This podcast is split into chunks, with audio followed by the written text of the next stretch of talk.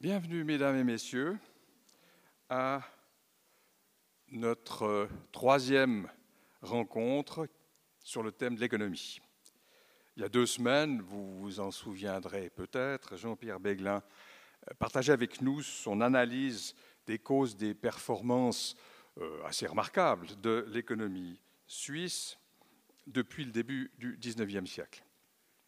Et puis la semaine passée, Pierre Veillat nous parlait de sa vision parfois surprenante, voire même aux yeux de certains choquante, du rôle de la spéculation dans le fonctionnement des économies.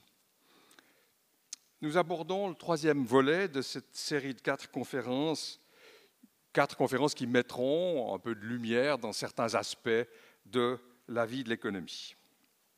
Bah, cette économie, au fond, c'est quoi? Me disais-je ce matin devant l'écran de mon PC. Et puis je me disais, au fond, si je faisais un dessin, ça serait une machine, l'économie serait une machine. Et cette machine, nos, sociétés l'utiliseraient pour produire, du bien-être, un bien-être que l'on partagerait. Alors, jusque-là, ce n'est pas bien compliqué. Ma machine, mon économie, donc, est d'une simplicité assez considérable. Elle ne ressemble pas beaucoup à une machine à Tinguely, mais c'est sommaire. C'est sommaire. Et au fond,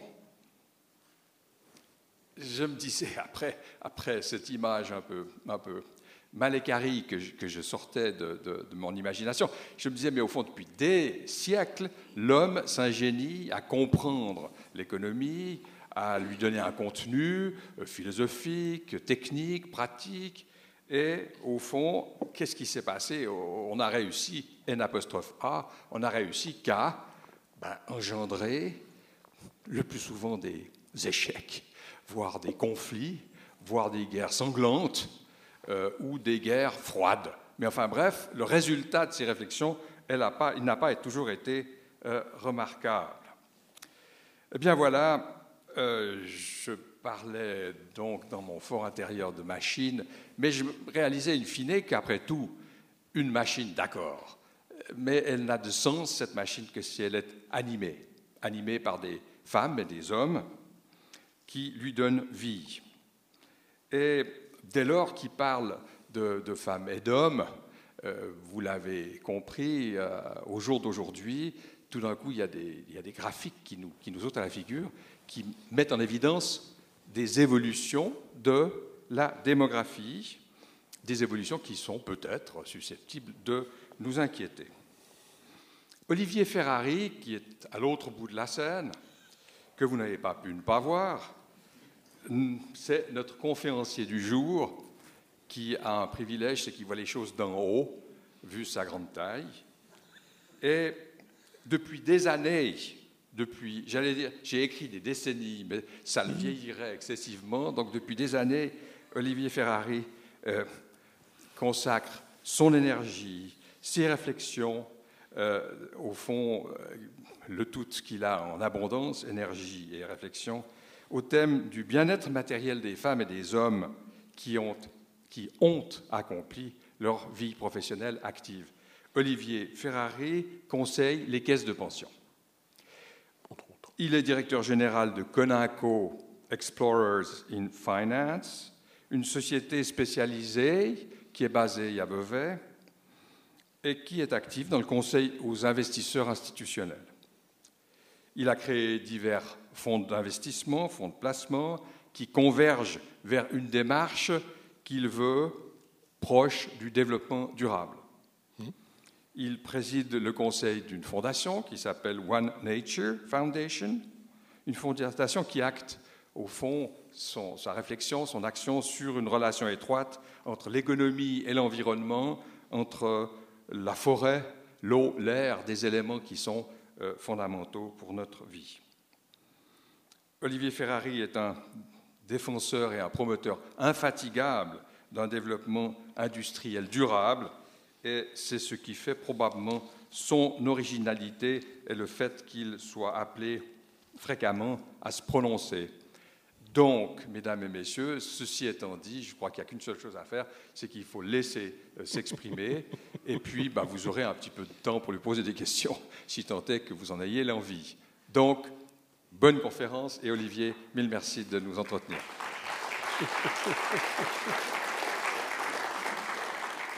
Merci beaucoup. Bonjour, je te donne juste un truc là. C'est pour les souvenirs. J'aime bien faire des photos. Ah oui, d'accord. Je suis en train de faire un site internet interactif pour dialoguer avec les gens, parce que j'ai la chance d'avoir beaucoup de conférences, mais j'ai envie que les gens puissent y avoir accès aussi d'une certaine manière. Bien, mesdames, messieurs, bonjour. Alors, le, défi qui m'a été proposé, je, je l'ai noté là, délit de réalité, délit, j'aurais pu appeler déni de réalité, question posée par la pyramide des âges. On va faire un grand voyage, on va faire un grand voyage et j'espère que vous aurez beaucoup de questions, parce que c'est très déprimant quand on n'a pas de questions. C'est soit on a été trop bon, c'est de la prétention, soit on a été très mauvais, ce qui est que je vous aurais dérangé pour rien aujourd'hui. Non, mais rassurez-vous, s'il n'y en a pas, je vais ni penser l'un ni l'autre, mais je suis sûr qu'il y aura quelques questions. Alors, délit de réalité, question posée par la pyramide des âges. Euh, nous sommes arrivés à une période absolument extraordinaire parce que je pense que les, les enfants d'aujourd'hui sont devant de grands dangers, mais qui dit danger dit opportunité. Et fondamentalement, j'ai toujours un ami qui me dit Tu vois le verre à moitié plein ou à moitié vide? J'ai dit toujours Je connais la cave de celui qui m'invite. Donc, par définition, je suis optimiste. On va aborder cet optimisme ensemble, mais je vais quand même vous faire des détours et des contours. Euh, première chose, hop, voilà. Constitution de la sécurité sociale petite vision de nos amis anglo-saxons. Euh, est-ce que tu as un plan de retraite euh, bien diversifié? Tu n'as pas de souci pour ta retraite? 30% je le pense, 30% je l'espère et 40% je prie que je puisse avoir quelque chose. Donc on voit que quand on parle de régime de retraite, euh, de sécurité sociale, de prévoyance, ben, certains d'entre vous y sont, d'autres vont y aller. c'est toujours un sujet difficile parce qu'on touche, on touche le soi-même à quelque part. Et je dis toujours la sécurité sociale, euh, qui est cet aspect posé par la pyramide des âges, et on va voir lesquels. Euh, la sécurité sociale, c'est à quelque part euh, un droit individuel d'un bien collectif. Et c'est justement par là qu'on va voir qu'est-ce qui s'est passé, qu'est-ce qui s'est passé en Suisse. en Suisse, 1925, 1925, on introduit l'AVS dans la Constitution fédérale. C'est court, 1925. C'est juste, c'est pas hier, c'est juste minuit moins une. 1937, on révise le Code des obligations pour une meilleure prévoyance professionnelle. Donc on voit quand on parle de prévoyance professionnelle, ça date pas de 1985, c'était avant même que l'AVS existe, puisque ce n'est qu'en 1948 qu'on a enfin commencé à toucher les prestations AVS. 1948. 1948 plus 65 ans, 2013 toutes les personnes qui auront eu des rentes à quelque part euh, jusqu'en 2013, entre guillemets, totalement théorique, peut dire n'ont pas cotisé pour les avoir. Attention, la répartition voulue dans l'AVS, c'est que les jeunes payent pour les aînés. C'est un point que l'on va aborder après. Mais on ne se rend pas compte, 48 aujourd'hui, on, on, est juste arrivé maintenant, maintenant dans un régime AVS qui atteint gentiment sa maturité. Par rapport à ça, 1958, on vous dit qu'on révise encore une fois le Code des obligations, le Code civil pour la prévoyance professionnelle. Cette prévoyance professionnelle dont on parlera très décriée, il y a un moment qu'elle est. La première caisse de retraite date autour des 1830-1840, c'était les pompiers de Saint-Gall. Donc vous voyez, c'est quelque chose qui est 100 ans avant l'AVS. Il y avait déjà une prise de conscience de, de l'employeur qui dit mais il faut peut-être que je fasse quelque chose pour mes collaborateurs. 1959, introduction de l'AI, 59. Donc à peine quoi? À peine 54 ans 54 ans C'est rien du tout. Avant, avant quelqu'un qui était en invalidité, il était totalement tributaire de soit ce qu'il pouvait faire avec lui pour lui-même, voire de ce, que son entourage pouvait faire. 1972, une notion importante, on parle du concept des trois piliers. 72, alors si, si avant c'était minuit à une, c'est juste avant 72. 1982, on parle de la LPP, qui est adoptée par les chambres fédérales, et là c'est une date importante, on y reviendra dans les propos que je, vous vous tenir en vigueur. Et 1985, l'introduction de la LPP. Alors, si on considère qu'il faut 40 ans de cotisation dans un régime de fonds de pension deuxième pilier pour avoir un droit plein à la rente, ça fait 2025. On est juste en 2013. Donc, on n'est encore pas au bout d'un système que l'on décrit, que l'on critique, euh, qu'on dit que c'est pas bien, mais il, vient à peine de naître. Alors certes, en 1985, j'ai la chance, tu as été très délicat avec moi, Jean-Luc. C'est vrai que je suis rentré dans la France professionnelle en 1982. Comme dit Robélix, je suis tombé dedans quand j'étais petit, ça fait plus de 30 ans maintenant. On en a vécu des crises, mais on a vécu une, évolution extraordinaire. Vous avez tous des téléphones portables. Ben, en 82, ça n'existait pas. Hein. On n'avait même pas les PC qui existaient. Et, on oublie cette notion du temps. Qu'est-ce que le temps? Qu'est-ce que cette dimension? On reviendra aussi à, cette notion de la dimension du temps. Donc on va, on va parler un peu de tout ça et j'aime bien revenir à quelques textes législatifs. C'est la Constitution qui parle du principe des trois piliers. Alors on parle de, de l'AVS, l'assurance vieillesse, euh, on parle de la professionnelle, euh, que les deux puissent remplir leurs fonctions de manière durable. C'est un objectif, on va voir cette notion de durabilité. Euh, les cantons doivent accorder des exonérations fiscales, on parle de troisième pilier, et on vous dit dans un article, les rentes de l'assurance vieillesse et survivabilité doivent couvrir les besoins vitaux de manière appropriée. Couvrir les besoins vitaux. Les besoins vitaux, c'est quoi? Se nourrir, se loger, s'habiller. Beaucoup de gens disent l'AVS, c'est absolument scandaleux qu'on n'ait pas une double rente quand on est marié. L'État est très logique, il a quand même fait des choses très logiques. Euh, quand vous vivez à deux, l'AVS étant se nourrir, se loger, s'habiller, eh ben, comme vous êtes à deux, il n'y a qu'un loyer à payer. C'est uniquement pour ça que c'est une rente et demie. Ce n'est pas pour spolier l'individu, ce n'est pas pour nous spolier le jour où on est à la retraite ou quand on y est arrivé. C'est juste dire, tu vis à deux, tu as une rente et demie parce que le logement, certes, vous l'occupez à deux, mais il n'y a qu'un loyer. Et on va voir le, détail de, ce que ça veut dire dans, ces dispositions fiscales. Et, la prévoyance professionnelle, c'est maintenir de manière appropriée son niveau de vie intérieur. Maintenir son niveau de vie antérieur, c'est quoi? C'est à quelque part garantir un revenu de substitution, garantir un salaire de substitution, et pas créer un enrichissement de l'individu l'enrichissement ou le, plus que, le niveau de vie intérieur. Les vacances, quel type de vacances doit-on avoir de niveau de vie intérieur? Est-ce que c'est les Caraïbes ou est-ce que c'est pouvoir euh, s'offrir en voyage en Suisse ou autre? Ça, c'est relatif. Et c'est là qu'on parle du, troisième pilier. Donc on a bien ce phénomène des trois piliers qui nous est présenté, où on dit on doit couvrir les besoins vitaux avec le premier pilier, maintenir le niveau de vie intérieur avec le deuxième pilier, et le troisième pilier, amélioration du niveau de vie intérieur. Ça, c'est la base qui a été voulue de réflexion, qu'on doit essayer de financer. Ici, on le connaît tous, c'est un système de l'État. Les jeunes payent pour les aînés. Et c'est normal, c'est la solidarité. Il faut surtout la préserver, il ne faut surtout pas la changer. Alors, deux dangers quand on parle de pyramide des âges. Si on a une pyramide qui devient très âgée, est-ce qu'à un moment donné, les personnes âgées qui vont voter, ou nos aînés qui vont voter, vont voter dans leur intérêt et à un moment donné faire basculer en équilibre entre jeunes et aînés.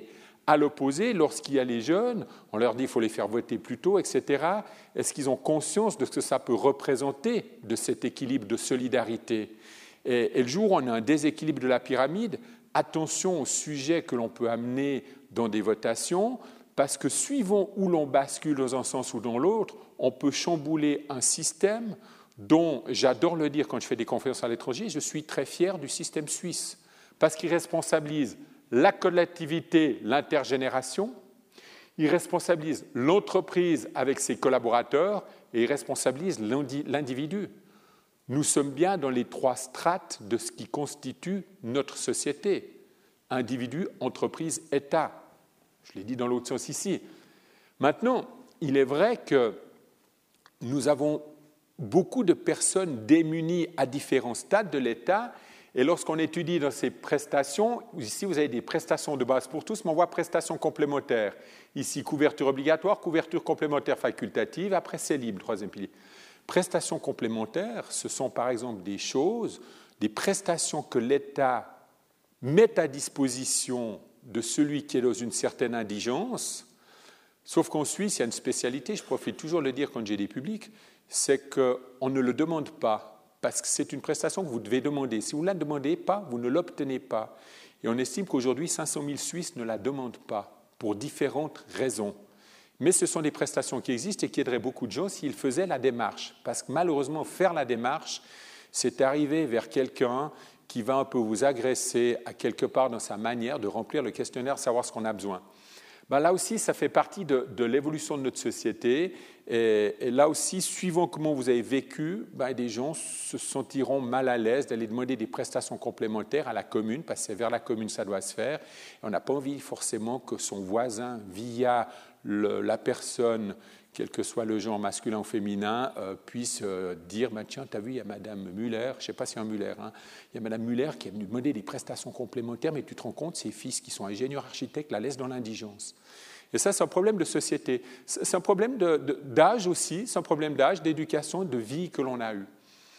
Tout ceci, tout ceci fait que nous sommes encadrés dans, dans un cercle d'assurance sociale où, où vous avez ici l'AVS, l'assurance invalidité, les prestations complémentaires, l'assurance accident, l'assurance perte de gain, l'assurance militaire, l'assurance maladie, l'assurance complémentaire, la prévoyance professionnelle. La prévoyance professionnelle, elle est au milieu parce qu'à quelque part, elle se coordonne au reste. Quand il y en a un qui n'intervient pas, la prévoyance professionnelle n'intervient pas. Quand un intervient et qu'il n'y a rien d'autre, c'est la prévoyance professionnelle qui va venir pour certaines compléter des prestations. Donc voilà l'univers de notre sécurité sociale qui a été constitué depuis une volonté depuis 1925 pour la partie AVSAI et autres assurances, et depuis près de 1840 pour la prévoyance professionnelle qui est au cœur du sujet. Donc c'est une construction très efficiente qui a des doublures ou des économies qui pourraient être faites, mais ça c'est un autre sujet, on pourrait débattre des assurances sociales, ce n'est pas le but aujourd'hui. Alors quand on arrive à la pyramide des âges, quelques graphiques, Ici, 1945. Alors en Suisse, c'est vrai qu'on a une pyramide à quelque part à ce moment-là assez équilibrée parce que nous n'avons pas eu la Deuxième Guerre mondiale. Certes, on a eu des incidents collatéraux, mais on n'a pas eu ce que ça impliquait dans certains pays où lorsque vous avez des guerres, vous détruisez, euh, vous, anéantissez une partie de la pyramide des âges qui crée une, grande problématique. Mais on voit une, belle pyramide euh, un peu alors, on a 20 ans, jusqu'à 20 ans, un peu de dû entre les 20 et 35 ans, puis qu'après, qui se réduit, qui s'arrête vers 95 ans.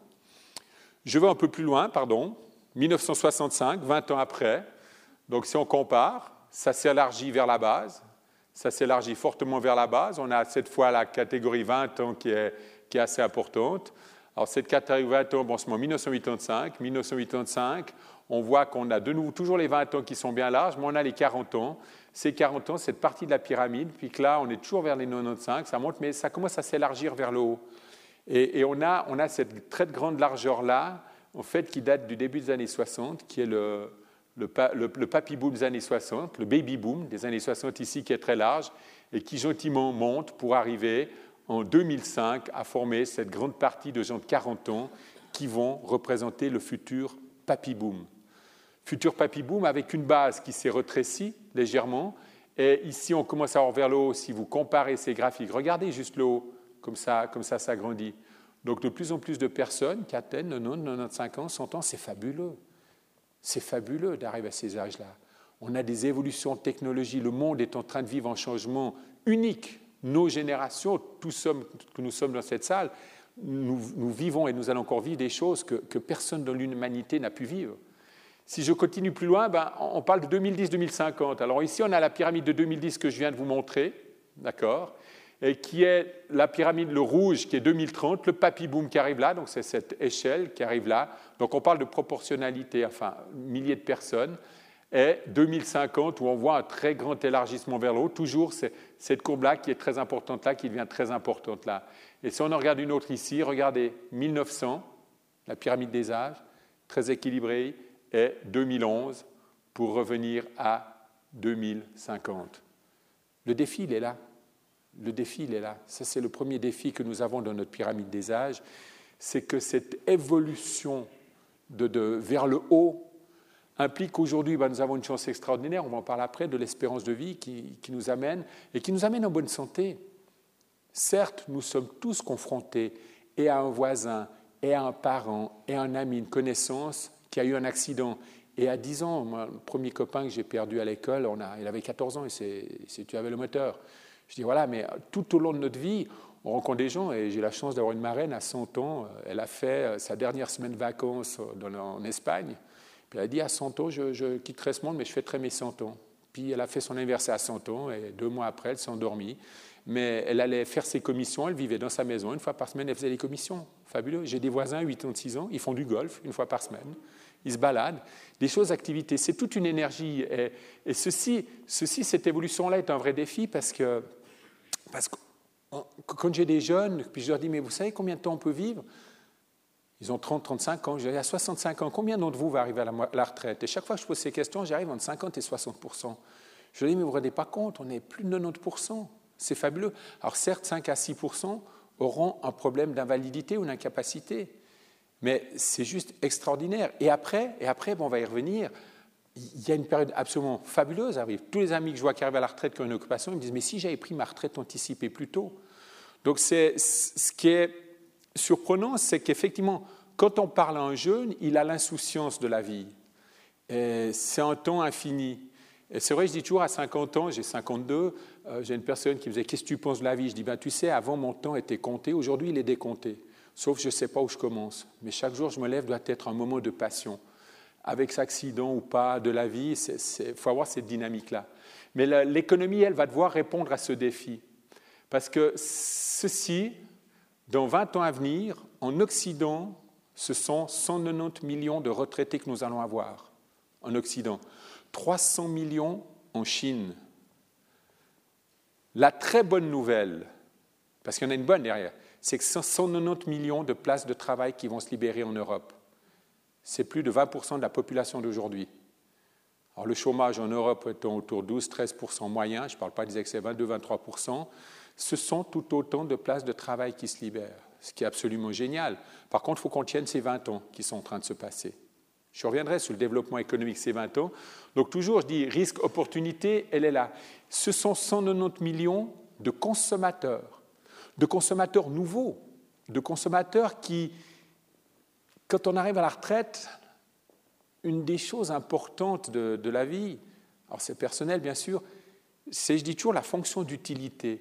Quand je parle de la fonction d'utilité, bah oui, on attend que si on a des enfants, qu'on ait des petits-enfants. Alors on dit toujours à ces enfants, écoute, t'es bien gentil, moi je t'ai élevé pendant longtemps, alors tes gamins, tu les gardes un moment, tu ne les apportes pas. Mais dès que vous les recevez à la maison, vous êtes très heureux. Vous êtes très heureux parce que c'est une dynamique, une énergie absolument fabuleuse qui arrive là, qui rentre.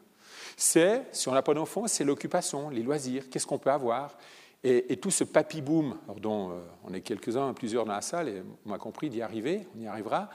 Bah, bah, ce papy boom, c'est dire, mais qu'est-ce qu'on va faire? Qu'est-ce qu'on peut faire? Et c'est à nous aujourd'hui de réfléchir ce que l'on va donner euh, à cette génération de futurs papy-boomers, d'avoir de, la passion, d'avoir du plaisir. Dans un monde, si on le regarde globalement, on peut se dire, il est critique, qu'est-ce qui se passe, la jeunesse et tout ça. Alors si vous aimez la lecture, vous regardez Sueton, qui est un écrivain du début de l'ère chrétienne, quand il parle de la jeunesse, la vie des douze Césars, par exemple, quand il parle de la jeunesse dans ce livre, vous dites, si, vous lisez ce livre, vous dites, il n'y a plus de jeunesse, le monde est fini. Non, parce qu'il y a une constante par rapport à la jeunesse entre les jeunes et les aînés. On dit toujours, si jeunesse savait, si vieillesse pouvait. Et c'est vrai que c'est ce, mélange d'interaction l'un et l'autre que l'on doit faire. Et ces 190 millions de retraités, ben, c'est un, un, défi euh, que l'on doit remplir pour dire, voilà à quoi on va arriver, qu'est-ce qu'on va faire. Et on a une époque de loisirs. Je, prends le. À part les génies euh, qui, découvrent des choses, on, ne peut prendre que des choses vécues. Alors, je prends le grand-papa de mes deux enfants. Euh, quand on lui a acheté un ordinateur, il a 82 ans, il y a 5-6 ans. Il dit Je veux faire que ce machin, que tu m'embêtes, moi? Ça, c'est une autre époque. Aujourd'hui, il est là-dessus, alors il nous envoie des gags, des trucs, il nous fait des voyages. Puis quand on est aux États-Unis, on se parle par, euh, par Internet, ce qui est absolument dément. On n'arrive presque plus à le sortir de son ordinateur. Il voyage énormément par l'ordinateur, il n'aime pas voyager. Son épouse, la grand-maman, vient avec nous, mais lui, il reste à la maison, mais il voyage avec nous au travers de l'ordinateur. C'est une manière, mais tout d'un coup, il est passionné, il adore ça. Donc on, voit qu'il y a des choses à répondre, il y a des potentialités toujours qui sont là. Alors ici, ben, il y a une chose, un facteur, c'est que cette pyramide des âges, elle est influencée aussi par, euh, par d'autres moyens, c'est l'immigration. L'immigration, parce que si en Europe, nous n'avions plus d'immigration, nous, perdrions des millions d'habitants. L'Italie, en 2050, aurait 35 millions d'habitants au lieu de 55 millions aujourd'hui. Donc l'immigration est, une nécessité. Ici, on voit l'accroissement naturel de la population et on voit ici le solde migratoire.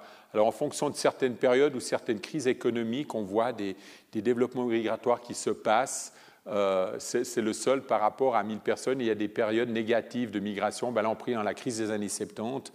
Bah, c'est évident qu'un pays qui va économiquement bien va intéresser des gens à venir rejoindre ce pays par rapport à un pays qui est en guerre. Je crois que nous serions tous dans la même réaction. Si on devait aller à quelque part, on va regarder d'abord quels sont ceux qui vont bien. Alors, si je regarde le, concept global de couverture de la présence professionnelle, vous avez ici le premier pilier, vous n'arrivez pas à lire tous les chiffres, c'est normal. Ici, c'est pour quelqu'un qui gagne en moyenne 30 000 francs. L'AVS, pour quelqu'un qui gagne 30 000 francs, qui a cotisé toute sa vie et qui a eu un salaire moyen de 30 000 francs, à 60% garanti par l'AVS. À 8 autres 4 000, il n'a plus que 30% Et le but du deuxième pilier tel qu'il a été constitué en 1985, c'était de dire on va garantir 60% du dernier salaire avec l'AVS, mais pour quelqu'un qui a cotisé toute sa vie. 85, 2025, il manque 12 ans. Donc tous ceux qui arrivaient à la retraite ou qui allaient arriver à la retraite maintenant, vous n'avez pas cotisé toute la période. Tous ceux qui ont été à la retraite n'ont pas cotisé toute la période pour bénéficier de ça. Par contre, il est vrai que ça pose. Euh, alors, 60%, si vous prenez un salaire normal moins les charges, il vous reste 80%, et là, on tombe à 60%. La partie supérieure, ce sont toutes les caisses pensions qui font mieux que le minimum ou une démarche volontaire du troisième pilier. C'est autant pour qu'on en ait les moyens. Il est vrai que 60%, c'est plus un défi de génération, là, c'est un défi d'économie, mais que les générations doivent intégrer. Les générations jeunes, euh, nos générations doivent intégrer aussi. C'est que 60% d'un salaire de 3 500 francs, c'est 2 100 francs. Donc on a toute une catégorie de personnes que le système a complètement délaissées, que le politique a à peine à entendre ce qu'on est en train de lui dire. Moi, que j'ai 60% de 120 000 francs, 72 000 francs à 6 000 francs par mois, je vis. Mais 60% de 3 500 francs, qui est encore le salaire des conventions et autres, 2 100 francs, je ne vis plus. Là, on a un réel problème. Et là, on a un défi de génération, un défi lié à la pyramide des âges, c'est que les, jeunes doivent comprendre qu'il faut financer la différence qu'il y a là. Euh, les aînés doivent comprendre qu'on ne peut pas non plus tout donner à l'État, que l'État ne peut pas parce que c'est l'impôt qui va le payer. Et l'impôt qui va le payer, ben, ce sont parmi les plus actifs que l'on a. Donc il doit y avoir un juste équilibre entre comment financer ces différences. Je vais y revenir dans deux, trois propos que je vais tenir après. Ici, juste pour vous donner quelques chiffres, je ne vais pas être très barbatif avec les chiffres, hein. vous ne pouvez pas tout lire en haut, c'est normal. Mais je veux dire, on dit l'AVS, euh, il y a une fortune dans l'AVS. Alors elle fait 40 milliards de recettes, elle dépose 38 milliards. Elle a une fortune disponible de 42 milliards. Donc l'AVS a en fortune disponible 14 mois de rente, 13 euh, mois de rente juste 13 mois de rente. Il faudrait une destruction de tous les jeunes cotisants pour que les aînés n'aient plus de rente. Mais il faut se rendre compte que ce n'est que 13 mois. Si l'AVS devait être capitalisé comme le deuxième pilier pour garantir les prestations à futur, il lui faudrait 450 milliards de capital aujourd'hui. Trois fois et demi le déficit de la Confédération ou six fois le budget de la Confédération, sept fois le budget de la Confédération. Ça veut dire que quand on demande une augmentation de 1% de la rente AVS, il faut 1% de ce capital où l'on charge les générations futures de le payer. Je ne veux pas être barbare. 450 milliards, c'est ce qu'il faudrait pour dire on va garantir les rentes de tout le monde s'il n'y avait plus de cotisants. J'augmente d'un pour cent, c'est 4 milliards et demi. J'augmente une rente AVS d'un pour cent, c'est 4 milliards et demi. 4 milliards et demi, c'est 15% des dépenses ou 12-13% des recettes actuelles. 4 milliards et demi, ce sont les générations futures qui vont devoir le payer. Donc il y a une limite qui peut se faire. Cette limite, elle est juste physique, c'est que l'argent disponible aujourd'hui n'est pas là vu qu'il n'y a que 13 mois de cotisation. Quand euh, on parle de l'âge de, l'espérance de vie, ben, en, en 1981, à la naissance, quelqu'un avait 72 ans d'espérance de vie, aujourd'hui c'est 80%. À 65 ans, c'était 14 ans, aujourd'hui c'est 19 ans. Donc quand on a calculé des prestations il y a 20 ans, 30 ans en arrière, si je prends 81, 32 ans en arrière, euh, on l'a calculé en disant, ben voilà, c'est 14 ans, mais maintenant c'est 50 plus. Avec quelle somme faut-il le faire? Vous recevez une rente de 1000 francs par mois, 12 000 francs par année, ben à un moment donné, je dois payer, je dois avoir 60 000 francs de plus pour assurer qu'on aura la rente, pour des âges moyens. Si on regarde ici, ben on voit cette évolution de, de, courbe, de nombre de personnes et les rentes, et ça va jusqu'à 104, 105, 106 ans aujourd'hui. Extraordinaire, extraordinaire. Mais quand on dit, voilà, c'est 14 ans, non, c'est en tout, et ça a tendance encore à augmenter. Et c'est là que je parlais du capital couverture de l'AVS. Le deuxième pilier qu'on attaque, qu'on critique, qu'on dit cette masse, cette fortune, cet argent, cet insolent, effectivement, il y a 620 milliards, on sera à 700 milliards de francs aujourd'hui. Mais 700 milliards de francs pour 61 milliards de recettes et déjà 43 milliards de dépenses.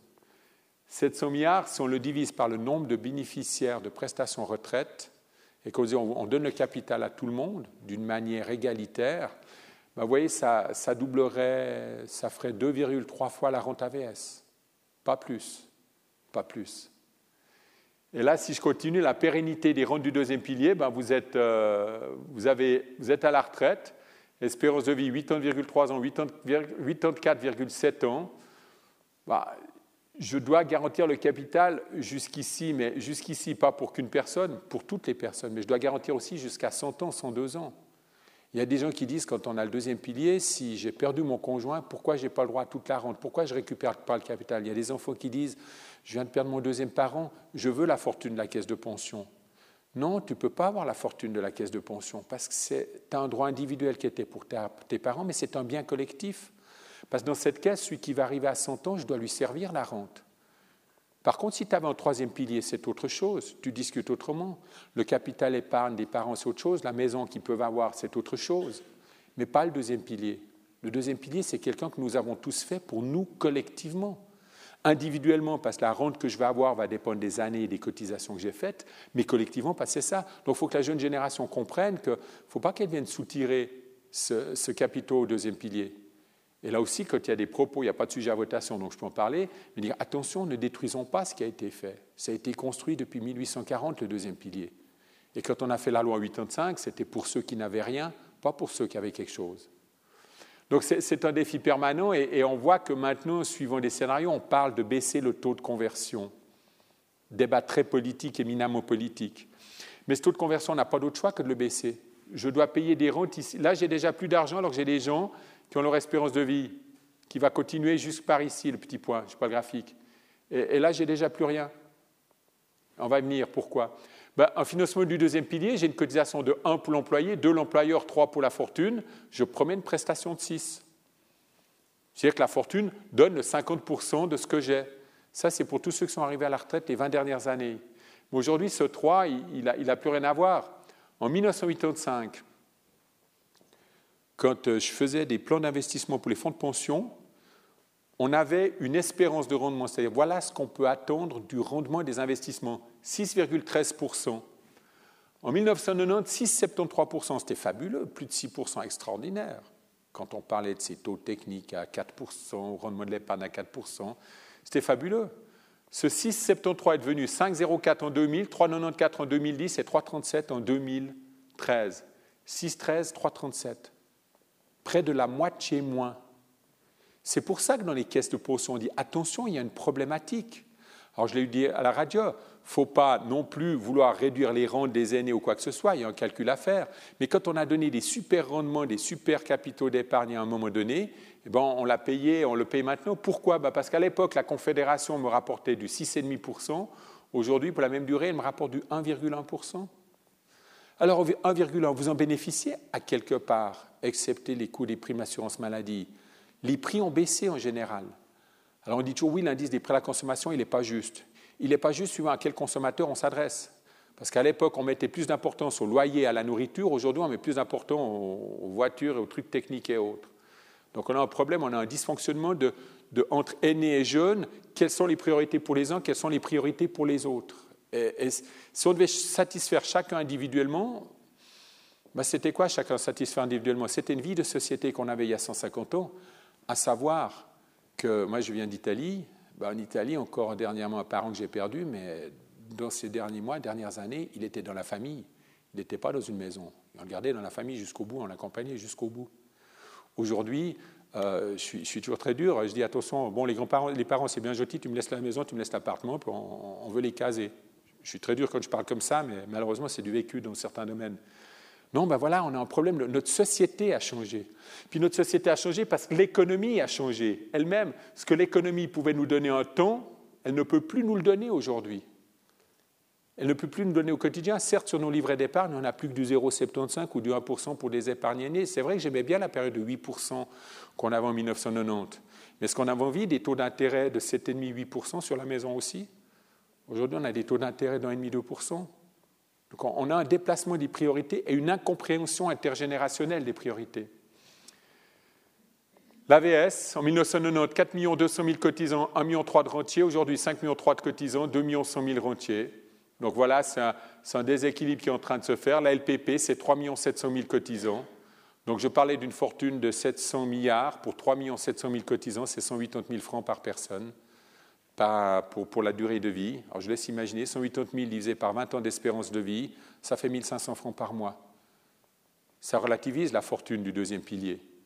Est-ce qu'à 1500 francs par mois, je peux vivre? Non, heureusement qu'il y a l'AVS est là. Alors là, je parlais de, réforme du deuxième pilier, euh, égalité de traitement des hommes et les femmes. On parle d'âge de la retraite, pardon mesdames, m'en voulez pas, excusez-moi messieurs. En taux de cotisation unique, on a fait une aberration 8 ans 2, 8 ans 3. Problème intergénérationnel. On a dit les petits jeunes, il faut leur laisser beaucoup d'argent, on va leur prendre 7% pour la cotisation. Puis les aînés, on va leur prendre 18%. Mais ça veut dire, alors les aînés, hop, à la retraite, je prends des petits jeunes. Ça s'est fait, je l'ai vécu. Hein. Je l'ai vécu des entreprises qui ont fait le calcul. Je renvoyais des aînés à la retraite et je prenais des petits jeunes. Certaines entreprises l'ont payé un peu parce que l'expérience a aussi une valeur. Euh, on peut cotiser depuis l'âge de 20 ans, plus de montant de coordination. Rien que cette mesure-là, plus de montant de coordination de la LPP, je suis barbare, ceux qui ne savent pas, quand on cotise au deuxième pilier normal, on déduit un montant, c'est le montant que la VS nous couvre, les prestations qu'elle nous couvre. Ben, rien qu'en faisant ça, on mettrait toutes les personnes potentiellement indigentes à futur, au lieu qu'elles aient un salaire de 2100 francs, elles seraient à 3200 francs. Une mesure très simple que l'économie peut se payer. Voilà un peu, un peu au niveau de la prévention de la sécurité sociale ce que ça implique. Alors maintenant, on va parler un peu d'économie. Ça joue juste là, je ne suis pas trop barbare Je vous vois, je regarde un peu les têtes. Hein. Il y a des oui, il y a des non, donc les noms, j'attends des questions. Hein. Alors là, on va parler d'économie. L'union fait la force. Hein. On parle ici comment est-ce que l'Europe peut parler d'une seule voix, d'accord? Au secours. Ça, c'est le problème. C'est le problème aujourd'hui.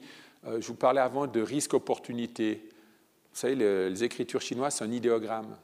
Alors, l'idéogramme chinois, euh, euh, opportunité, risque, n'existe que s'il y a le mot opportunité dedans.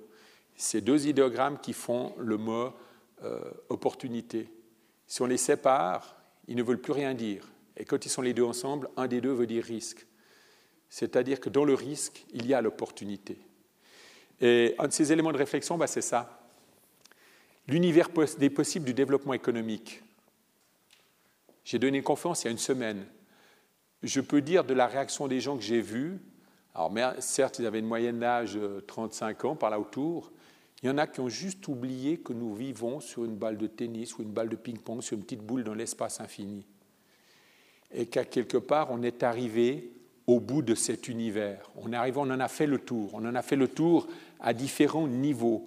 On a fait le tour où, je dis toujours, nos parents qui ont juste vécu la dernière Deuxième Guerre mondiale euh, à leur jeunesse, euh, grands-parents beaucoup plus, euh, nous, nous avons vécu une période d'or. Et en Suisse encore plus qu'ailleurs. Je pense qu'on a vécu dans les années 80 quelque chose que personne de l'humanité n'a vécu et ne pourra revivre. Parce qu'on parce qu'on a globalisé la planète, on en a fait le tour. Et je dis toujours, ce n'est pas ce lieu-là où on va pouvoir développer une population. Et dans ça, ben, on a un des problèmes de, ce que nos parents et nous-mêmes euh, avons, fait et participons. Je vous donne juste des chiffres. C'est des photos d'une exposition d'un Américain. Donc c'est tous des chiffres américains. 360 millions d'habitants, nous sommes 7 milliards. Hein. 2 millions de bouteilles en plastique jetées toutes les 5 minutes. Pour 360 millions toutes les 5 minutes. Hein.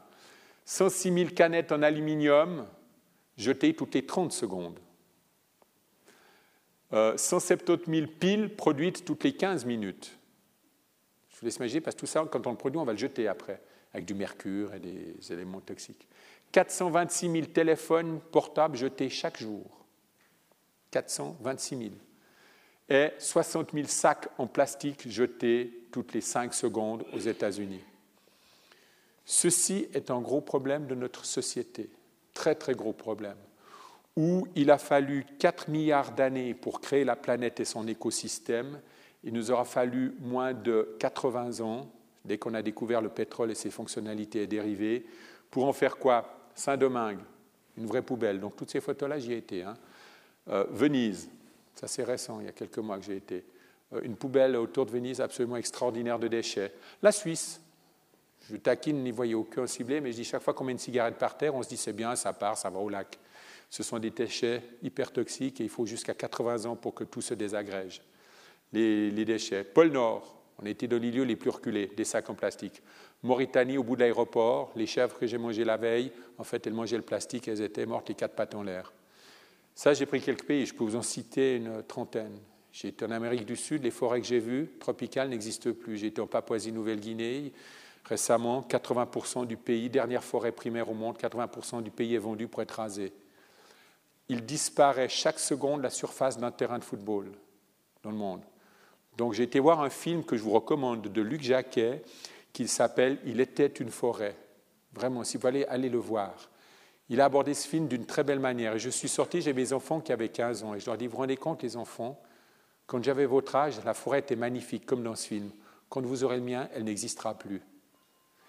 Ça, c'est juste mon rappel pour qu'il me reste cinq minutes. voilà. Je leur ai dit, vous vous rendez compte, elle n'existera plus, cette forêt. Et ça, nous en sommes intergénérationnellement, collectivement responsables. Et c'est une difficulté à faire changer les gens. Évolution de la population mondiale, 1800, 1 milliard d'habitants. Nous sommes 7 milliards. Alors on va vous dire, il y a moins de pauvres. Tu as raison, il y a moins de pauvres, parce que là, il y en avait 70% qui étaient pauvres, 700 millions, de personnes. Ici, il n'y en a plus que 40%, 2,8 milliards. D'accord? Donc la, proportionnalité de la chose. De quoi est-ce qu'on parle?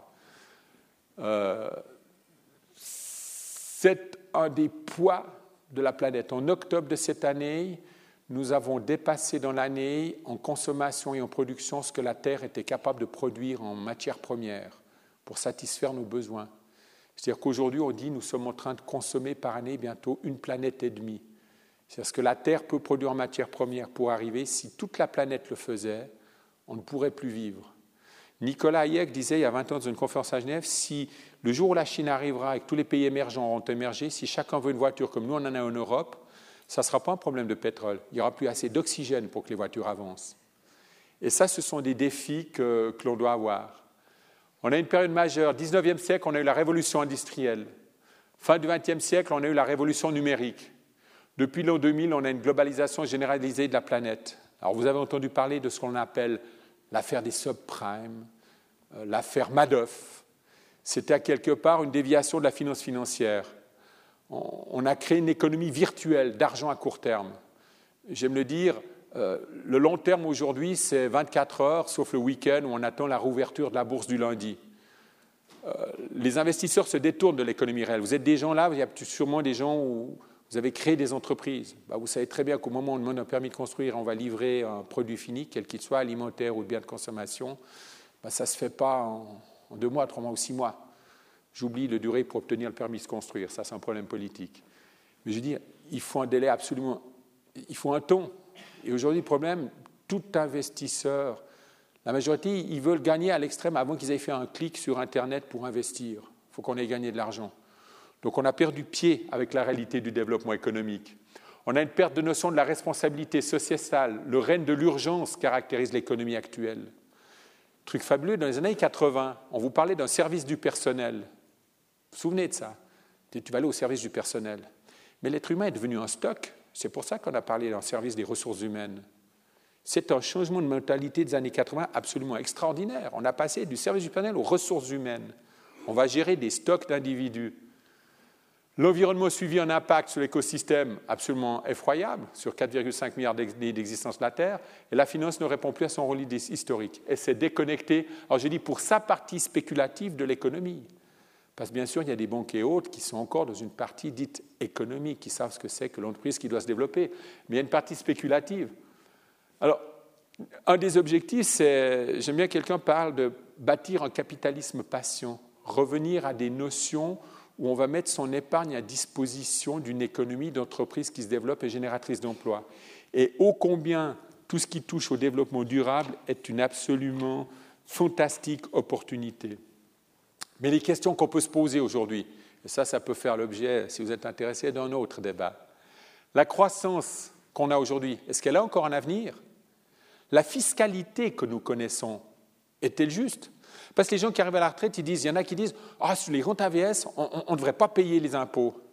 Non, mais attends, on te les a déduits avant sur les cotisations, puis il ne faudrait pas payer après. Puis quand on aura 40% de retraités et 30% de travailleurs, qui, il y a un équilibre. Il est vrai que quand on arrive à soi-même, on oublie de prendre le recul. Et c'est humain, c'est humain quelque part. Mais il ne faut pas oublier la perception générale du développement de, ce que nous représentons. Comment le produit du capital doit couvrir les besoins de la communauté Il y a la notion du produit du capital. Il y a plein de réflexions que je peux vous faire. Aujourd'hui, on vous, taxe les dividendes, mais on ne vous taxe pas le, le, gain en capital. Demain, j'aurais envie de dire, il y aura moins de gains en capital, donc taxons les gains en capital et ne taxons plus les dividendes. Parce qu'il faut qu'on ait des moyens de réinjecter dans l'économie. Un entrepreneur a besoin de pouvoir remettre et continuer à produire, créer des places de travail, voire innover. Les régimes sociaux doivent-ils se redéfinir ou pas? Est-ce qu'il y a encore un avenir industriel? Quel héritage on laisse à nos enfants? C'est la question fondamentale. C'est que chaque jour, vous avez malheureusement 170 000 personnes qui décèdent, mais il y en a 250 000 qui naissent euh, par année, c'est chaque jour, chaque jour je ne sais plus si c'est jour ou année, il faut que je fasse que. Non, c'est chaque jour.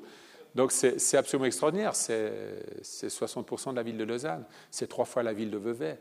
Qui, chaque jour, de gens qui arrivent de nouveaux consommateurs. Mais si c'est chaque jour, il y a ceux qui sont arrivés il y a 15 ans, 20 ans qui arrivent là aussi comme consommateurs. Donc là, on a un problème d'héritage. Quelle société nous voulons Agir au gré des circonstances? Quand on parle d'économie de l'urgence, on n'est plus dans la projection on est dans cette individualisation. Développement économique boule de neige. Alors, je vous le dis, on se donne rendez-vous dans dix ans, je l'espère. Nous sommes rentrés dans un couloir de transition. Nous ne sommes plus dans une économie de croissance par accumulation de, biens. Nous sommes dans une économie de croissance par remplacement de biens. Mais remplacement de biens veut dire que quand j'ai acheté une voiture, une télévision, la deuxième télé, la troisième télé, la quatrième télé, le premier téléphone portable, le deuxième, le troisième, le quatrième, d'accord Je ne vais pas en acheter 10 ou 20. D'accord? Donc ça, c'est un point, on, on a un problème. Je parle des limites de Keynes. Ma limite de Keynes, j'entends le tout État peut-il aider? Est-ce que c'est toujours à l'État d'intervenir?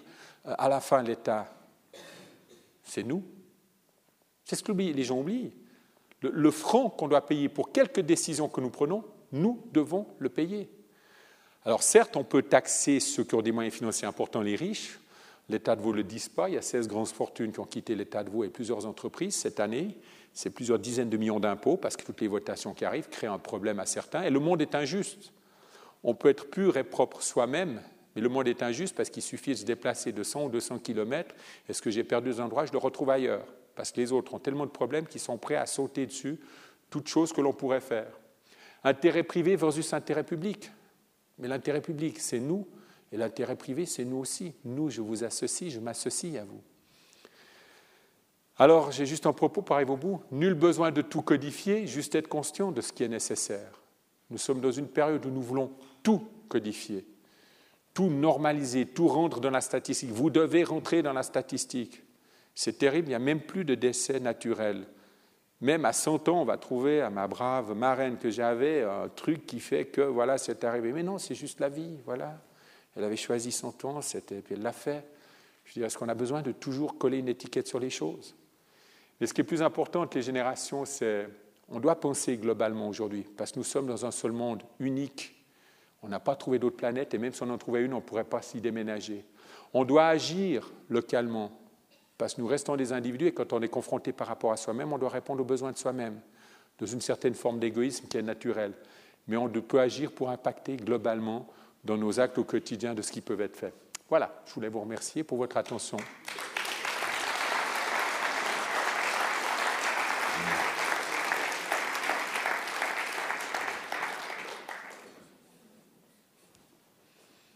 On peut donc décrocher nos ceintures et puis euh, attaquer les questions. Mesdames et messieurs, est-ce que quelqu'un souhaite se lancer à l'eau euh, avec une question à M. Ferrari?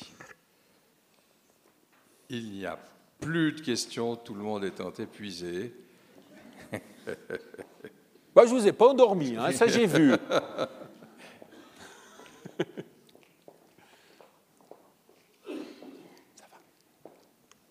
Puisqu'il faut commencer, je poserai une question.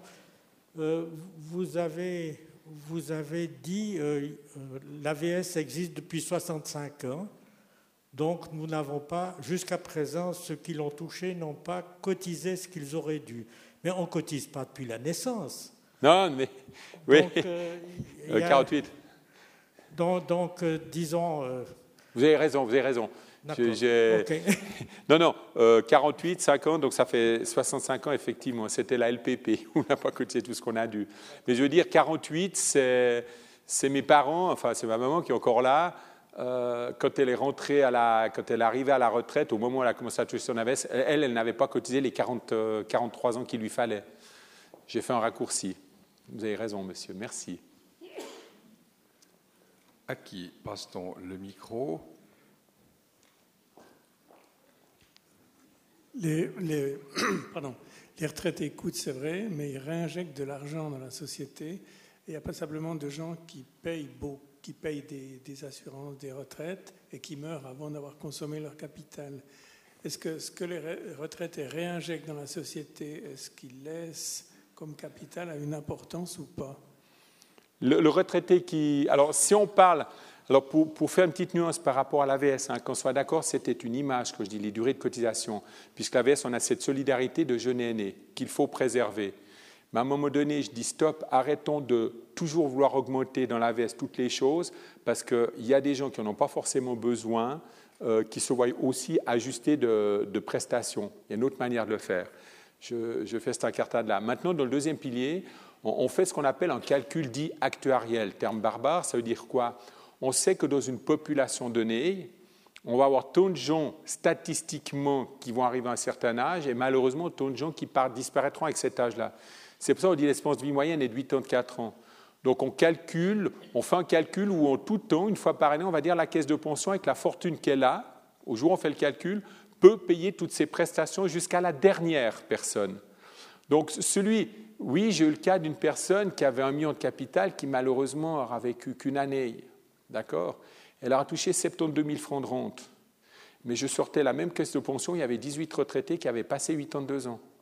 Donc ils étaient déjà tous les quatre supérieurs à l'espérance de vie moyenne de la caisse de pension. Et c'est là que dans le deuxième pilier, on oublie qu'il y a une solidarité aussi. Il y a, je, dis, je dis toujours, c'est un droit individuel d'un bien collectif. Le droit individuel, j'ai cotisé tant d'années sur tant de salaires, tant de cotisations, touché, je peux toucher tant de prestations. Là, c'est le, le, droit individuel.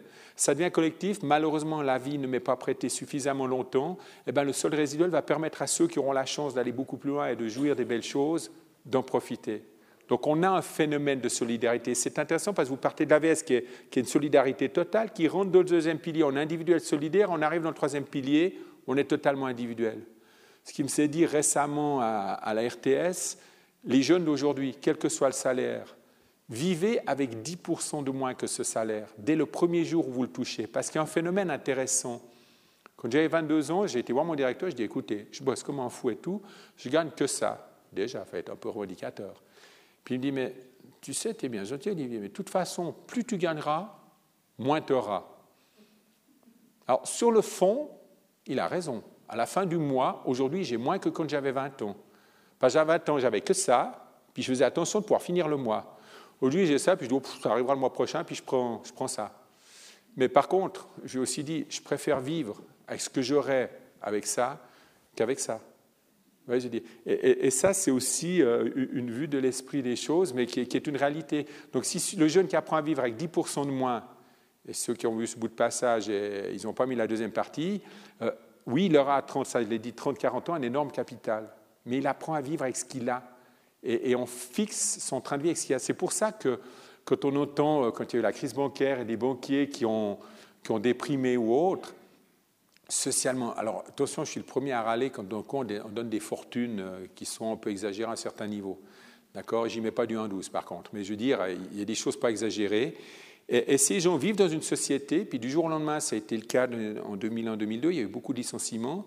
Et ces gens, du jour au lendemain, ils sont plus dans le club de sport, ils sont plus dans le club associatif, plus certains clubs et autres, et se trouvent complètement démunis parce qu'ils gagnaient beaucoup, mais ils ont, ils ont passé un jour d'un salaire de X à un salaire comme ça, mais ils ont appris à vivre avec ça. Et de revenir à ce niveau-là, ils ne pouvaient plus. C'était quelque chose de complètement dehors. Perdu parce que la société dans laquelle ils vivaient ben, ne les accepte plus. On se voit au club ce soir, François euh, Non, pas ce soir. Ah oui, tu n'es plus membre. Et fini, exclu de la société. Donc, gros salaire, bien, mais aussi autre problème, bas salaire, problème génération. J'ai répondu? Madame. Euh, merci pour tout ce que vous nous avez euh, appris. Vous avez brièvement parlé de la déduction du salaire de coordination, tout en esquissant une éventualité de la supprimer. Vous avez dit l'économie euh, pourrait la supporter. Oui. J'aurais souhaité avoir quelques explications sur euh, ces propos. Ah oui, je vous remercie. C'est vrai que j'ai sauté certains trucs. Voilà, ici.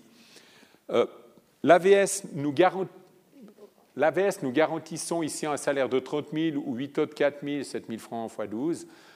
ici, 60% ici, 33 euh, du dernier revenu, enfin du revenu moyen de carrière, AVS. Euh, on obtient ce calcul-là.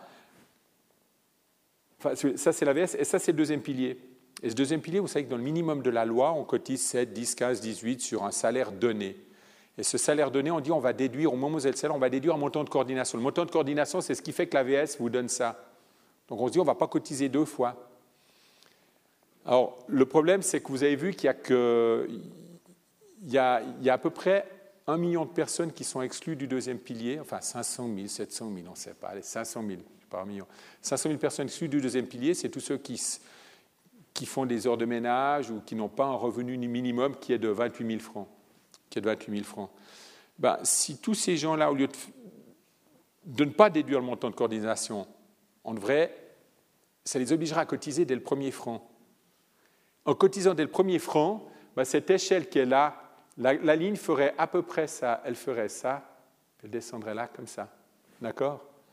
Donc, moi, mon souci intergénérationnel, c'est que ici, nous sommes en train de créer aujourd'hui, alors ça je le dis, je l'affirme, si un journaliste peut l'écrire, nous sommes en train de créer 500 000 personnes indigentes pour 2025-2030. 500 000, je peux vous démontrer les calculs, ça prend 5 minutes. Et c'est ce qu'on est en train de faire et c'est ce que l'on a fait. Parce que les gens qui arrivent au deuxième pilier, qui cotisent, ils croient que l'État, par son système, leur a garanti la couverture. Non, il n'aura pas garanti la couverture. Il a garanti un minimum. Et ces 500 000 personnes, ce n'est pas 3 500 ou 4 000 francs de salaire qui vont faire la différence. C'est qu'aujourd'hui, elles sont potentiellement dans l'indigence à la retraite. Voir quelqu'un qui a pu s'acheter une maison à un moment donné aux bonnes choses, qui me dit Mon banquier m'a dit qu'à 65 ans, ma maison, c'est terminé. Ben, je ne suis plus dans les ratios qu'il a. Je dis Mais ça va la tête, la dette que tu as là-dessus. Mais non, il m'a déjà prévenu que c'était fini, que je dois vendre ma maison, ou je vais devoir vendre mon appartement. Alors, ça, c'est pour ceux qui ont de la chance de, pouvoir s'acheter une maison, un appartement. Mais ceux qui n'ont pas eu chance, tous les vendeurs, tous les nettoyeurs, tous les, tous les métiers secondaires, tous ces métiers de la difficulté, si on faisait sauter le montant de coordination, eh ben on leur augmenterait cette partie-là d'une manière importante. Ça n'impacterait pas l'AVS, ça n'impacterait pas les cotisations AVS, d'accord? Une fois en rentrant à la radio, j'avais un patron d'entreprise, j'ai dit, moi, sincèrement, si à la retraite, avec mon entreprise, j'ai bien travaillé, je n'ai pas besoin de l'AVS. Et lui, c'est un patron qui gagnait bien. Il dit, vous foutez de moi, bien j'ai payé, j'ai cotisé, je veux cet AVS. Vous voyez, deux avis différents. On est là. Donc voilà, ça c'était une solution qui dit rien que ça, et l'économie peut se le payer, parce que ce n'est pas ça qui va faire une grande diminution du PIB. Alors il n'y a pas de représentant de l'économie, si on avait, on pourrait en débattre, d'accord Mais je dis, on peut se le payer encore aujourd'hui. Je ne sais pas si dans trois votations, on pourra encore se le payer. Ça, c'est un autre débat et ça dépend des résultats. Je ne fais pas de politique, d'accord, mais on a quand même des opinions. Donc je dis, voilà, on peut se le payer. Ça, c'est la première chose. Puis cotiser depuis l'âge de 20 ans, bah, de cotiser depuis l'âge de 20 ans, il y en a qui disent, voilà, il y a déjà eu ça, on dit oui, mais cotiser l'âge de 20 ans, les jeunes, ils ont besoin d'argent. Non, le jeune, il apprend à vivre avec le salaire résiduel qu'il a. Il va vivre, s'il si, a 3 000 ou 3 100 ou 3 200 francs, il va vivre avec 3 000, 3 100 ou 3 200. Mais si on le fait cotiser depuis l'âge de 20 ans au lieu de 25 ans, ça lui crée un, un, coussin de confort extraordinaire. Et idem pour les bas salaires, ça va encore améliorer cette courbe-là et ça va la porter encore un peu plus haute. Et tout ça, c'est du poids qu'on met en moins sur l'AVS. Parce que l'AVS, il faut y cotiser tous, collectivement. Et collectivement, ça veut dire aussi bien les bas salaires que les hauts salaires. Donc c'est une forme de solidarité que je défends, par un autre biais, mais en allant dans le deuxième pilier. Parce que le deuxième pilier peut réinvestir dans l'économie, peut réinvestir dans la création d'entreprises. Puisque votre épargne, beaucoup des épargnes disparaissent ou autres, ou sont investis en bourse, il ben, faut retrouver quelqu'un qui épargne pour pouvoir le remettre à l'économie. J'ai répondu Deux mesures simples, qui ont un coût, certes, mais qui sont très simples, mais politiquement totalement incorrectes. Et je discute bien, aussi bien avec des gens du parti de droite que de centre que de gauche. Individuellement, ils sont d'accord, mais quand ils sont à Berne, ils parlent une autre langue. Autre question? Il y a une question, voilà. Le temps, ça veut l'argent. Euh, vous avez parlé euh, tout à l'heure du nombre d'indigents qui allaient être créés à, relativement court terme, une dizaine d'années. Alors, comment est-ce qu'on fait pour euh, adoucir la crise que ça va provoquer? Donc, je pense au report de la retraite éventuellement, ou trouver d'autres solutions pour résoudre ce problème. Alors, déjà, en, en permettant de cotiser depuis 20 ans, il y a un phénomène très bête, c'est qu'après, on pourrait faire des rachats. Euh, quand vous êtes dans une caisse pension, si vous cotisez à 25 ans, on dit voilà ce que tu peux racheter. Si on peut cotiser 50 plus, on peut racheter plus. Mais ça, c'est pour ceux qui auraient les moyens de racheter. D'accord? Après, après euh, faudrait mettre en place. Moi, je suis pour que les prestations complémentaires soient quelque chose d'acquis, d'acquis de fait, et pas que la personne ait besoin de demander. c'est assez dur d'aller. Certains le prennent comme mendier. J'ai des parents qui pourraient le demander, ils n'osent pas, ils ne veulent pas, parce qu'ils ont l'impression de mendier, nonobstant ce qui peut être dit. Euh, on n'aura pas d'autre choix que d'augmenter des cotisations. Mais au lieu de le faire d'une manière généralisée, on pourrait avoir une cotisation de solidarité pour euh, éviter que cette génération arrive, qu'on peut mettre à la caisse fédérale. On dit voilà, on cotise tous 1% euh, pour cette caisse-là, et seulement les caisses de pension qui n'arriveront qui qui pas à donner un niveau suffisant de rente pourraient obtenir de la caisse, je dis fédérale, une subvention. On l'a fait en 85, justement quand on a eu ce fameux taux de 7, 10, 15, 18, puis qu'on a râlé déjà, je me rappelle, en 83, on râlait déjà, on dit, mais attendez, 18% pour quelqu'un qui a 55 et plus, il va se faire tuer. Alors ils, avaient ils ont vécu un truc, on a une cotisation de solidarité complète, puis c'était 7, 10, 11, 13%, je crois, à l'époque, au lieu de 13 au lieu de 18. Et puis les caisses pensions qui avaient ce déséquilibre-là d'aînés pouvaient à ce moment-là, d'une caisse supplétive, toucher les subventions qui payaient la différence de cotisation. Donc voilà, parce que ces 500 000, ils sont là. Mais je pense que ça passe que par une cotisation euh, solidaire euh, dans une institution dite supplétive pour aider les fonds de pension, euh, pour que ces personnes ne soient pas en indigence et en dont on reverse les capitaux pour les mettre à disposition des caisses de pension. C'est une des voies. C'est une des voies. Donc c'est, cotiser 20 ans est une chose, enlever le montant de coordination dès aujourd'hui. Alors, si on enlève le montant de coordination dès aujourd'hui, bien sûr que c'est tout le monde qui en payer, mais alors là, ils cotisent en bout de plus. Alors là, ça a un impact immédiat. Et sur les 10-15 ans à venir, ça a un effet très important aussi. Ça a un effet très important. Parce qu'on le fait. Quand vous le faites à 20 ans, vous le faites sur un salaire comme ça. Quand vous le faites à 50, 55 ans, vous le faites sur un salaire comme ça. D'accord? Donc l'effet de levier de la cotisation dès le premier franc, même si c'est les deux le même montant, euh, a un impact positif. Donc c'est un ensemble de choses. Et s'il y a des politiciens là, je suis prêt à les recevoir pour en parler.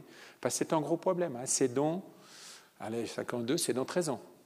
Dans 13 ans, on se le ramasse dans la figure. Et ça, ça va coûter socialement énormément. Alors je ne sais pas comment les générations jeunes, quand ça arrivera, voudront le faire. Pour moi, c'est plus risqué que l'AVS. Le, déficit de solidarité dans l'AVS est moins risqué que c'est pour moi 500 000 personnes qui vont arriver à la retraite d'une manière totalement... Euh, on dira quoi à ce moment-là? Qu'est-ce que vous aurez? Vous aurez des problèmes de racisme, vous aurez des problèmes de recentrage, de fermeture du pays et autres. J'entends tout ce qui naît aujourd'hui de déviation de notre société, qu'on a créé une vraie démocratie, ben on est en train de se mettre, une tirer une balle dans le pied. Monsieur.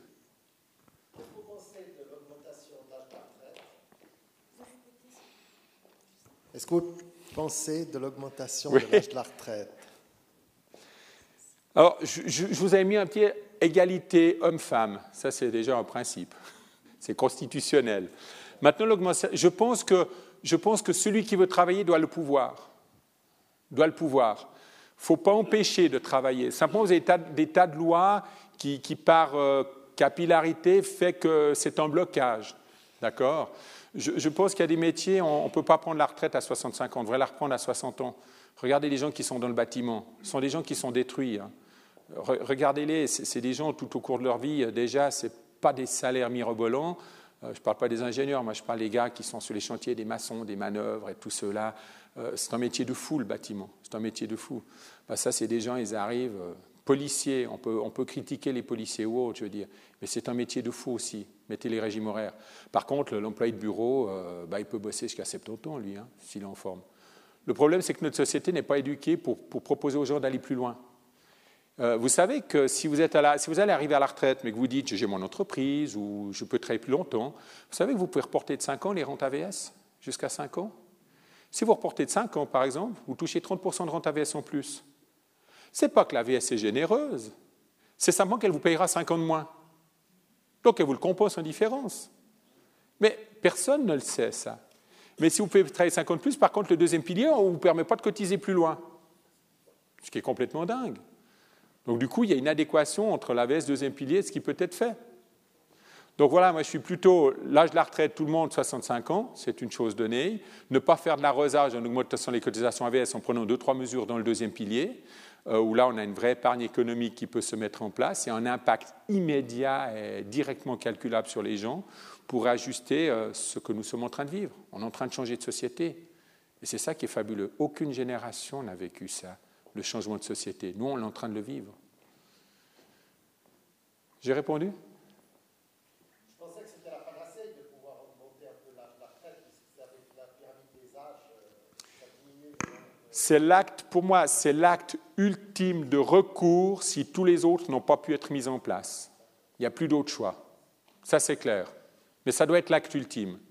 Comme dans les caisses de pension, je l'ai dit à la radio, donc je n'ai pas le peine à le dire ici, euh, à un moment donné, on a payé, on a augmenté les rentes d'une manière disproportionnée dans certaines caisses pension. J'ai dit, bah, ces rentes-là, on devrait pouvoir les réduire si la caisse pension est en danger et que là, le problème générationnel n'est plus équilibré. Mais on ne doit pas aller en dessous d'un minimum qui était ben, le minimum plus l'inflation. Mais pas le minimum de la loi. Vous avez des caisses qui font beaucoup plus que la loi. Elle promettait une rente de 100, sauf que tout d'un coup, ils voulaient augmenter d'une manière de 7, 8, 9, 10% alors qu'on a une inflation de 0,5% Vous savez ce que c'était le fameux 4% qu'on parle dans la loi? Ça joue encore? Ah Le fameux 4% qu'on dit euh, taux technique 4% taux de calcul du rendement du capital 4% C'est en 1983 qu'on a fait le calcul. J'y étais, puis j'ai commencé en 81 dans la prévention professionnelle. En 83, on a dit quelle était l'inflation sur les dix dernières années? 3% Bien, 3% euh, on parle du principe, si les salaires augmentent la même chose que l'inflation, bah, pour arriver au calcul du 60% que je vous ai mentionné là en AVS et autres, il faut faire 3% plus ce qu'on appelle 1% de rendement réel, 4. Bah, si on appliquait ce calcul aujourd'hui, ça serait 1,7. Si on l'avait appliqué en 1999, quand il y a des rentes qui ont été augmentées de 10, 15, 20%, qu'on a donné sur l'épargne des rendements de 8, 9, 10, 12% à l'époque, c'était une année boursière folle, folle. On sait ce qui s'est passé après. On aurait dû donner 2%. Puis il y a des caisses pensions qu'on dit voilà, on a donné du 13%. Il y en a une qui s'est vantée, on a donné du 13%, c'est fantastique. Deux ans après, l'entreprise mettait 180 millions pour sauver la caisse pension, enfin sauver, remettre de l'argent dedans. Je, veux dire, le deuxième pilier, l'AVS, c'est quelque chose, euh, voilà, vous voulez vous enrichir, c'est après, c'est un choix individuel. Quelqu'un veut s'acheter une villa, il gagne, il veut, il veut acheter un bateau, il dépense son argent comme il veut. S'il peut être payé ce qu'il est, il est payé ce qu'il ça ne me gêne pas. Mais par contre, on doit éviter l'indigence. Et on part là dans l'indigence, on part à ce niveau-là dans l'indigence. On y va. Appel aux politiciens, s'il y en a. Autre question? Là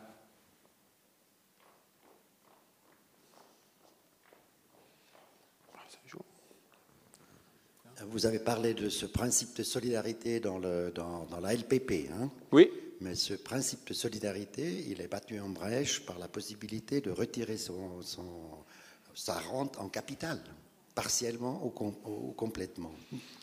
Là, si l'on retire le- son capital, ce principe de solidarité ne joue plus.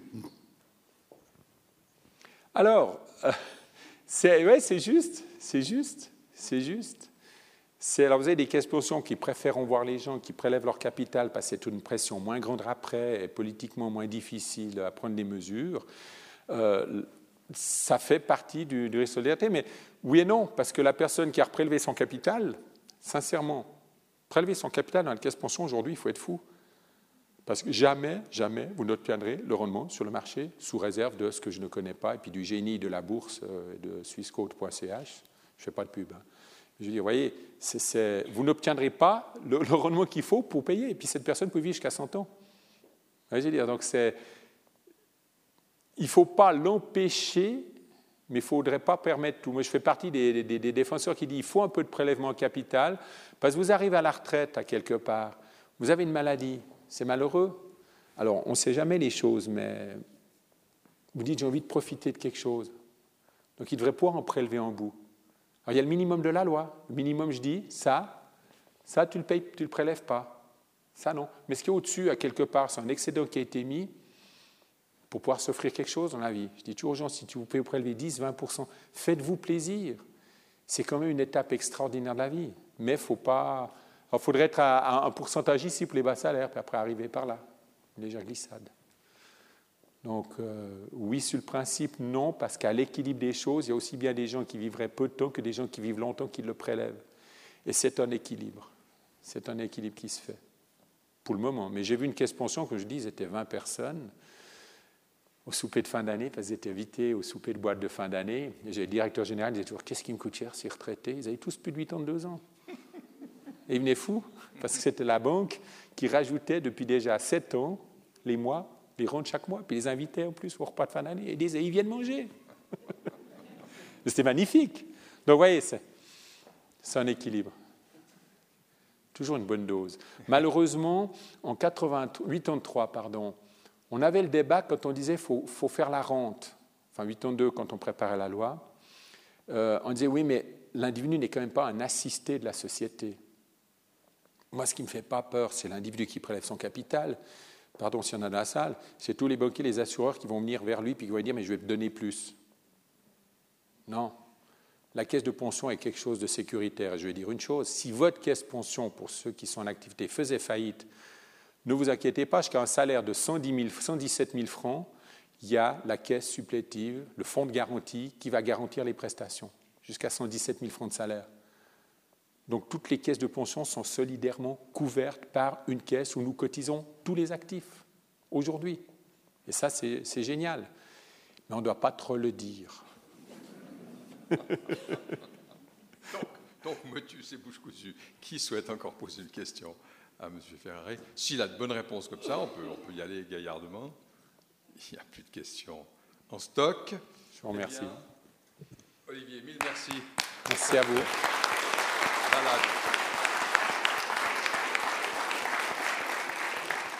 Voilà, mesdames et messieurs, je vous invite à notre quatrième conférence, celle de lundi prochain, qui sera tenue par euh, Nicolas Thibaudot, qui est un- une chef d'entreprise impressionnante qui dirige une très belle industrie dans la région de Bienne.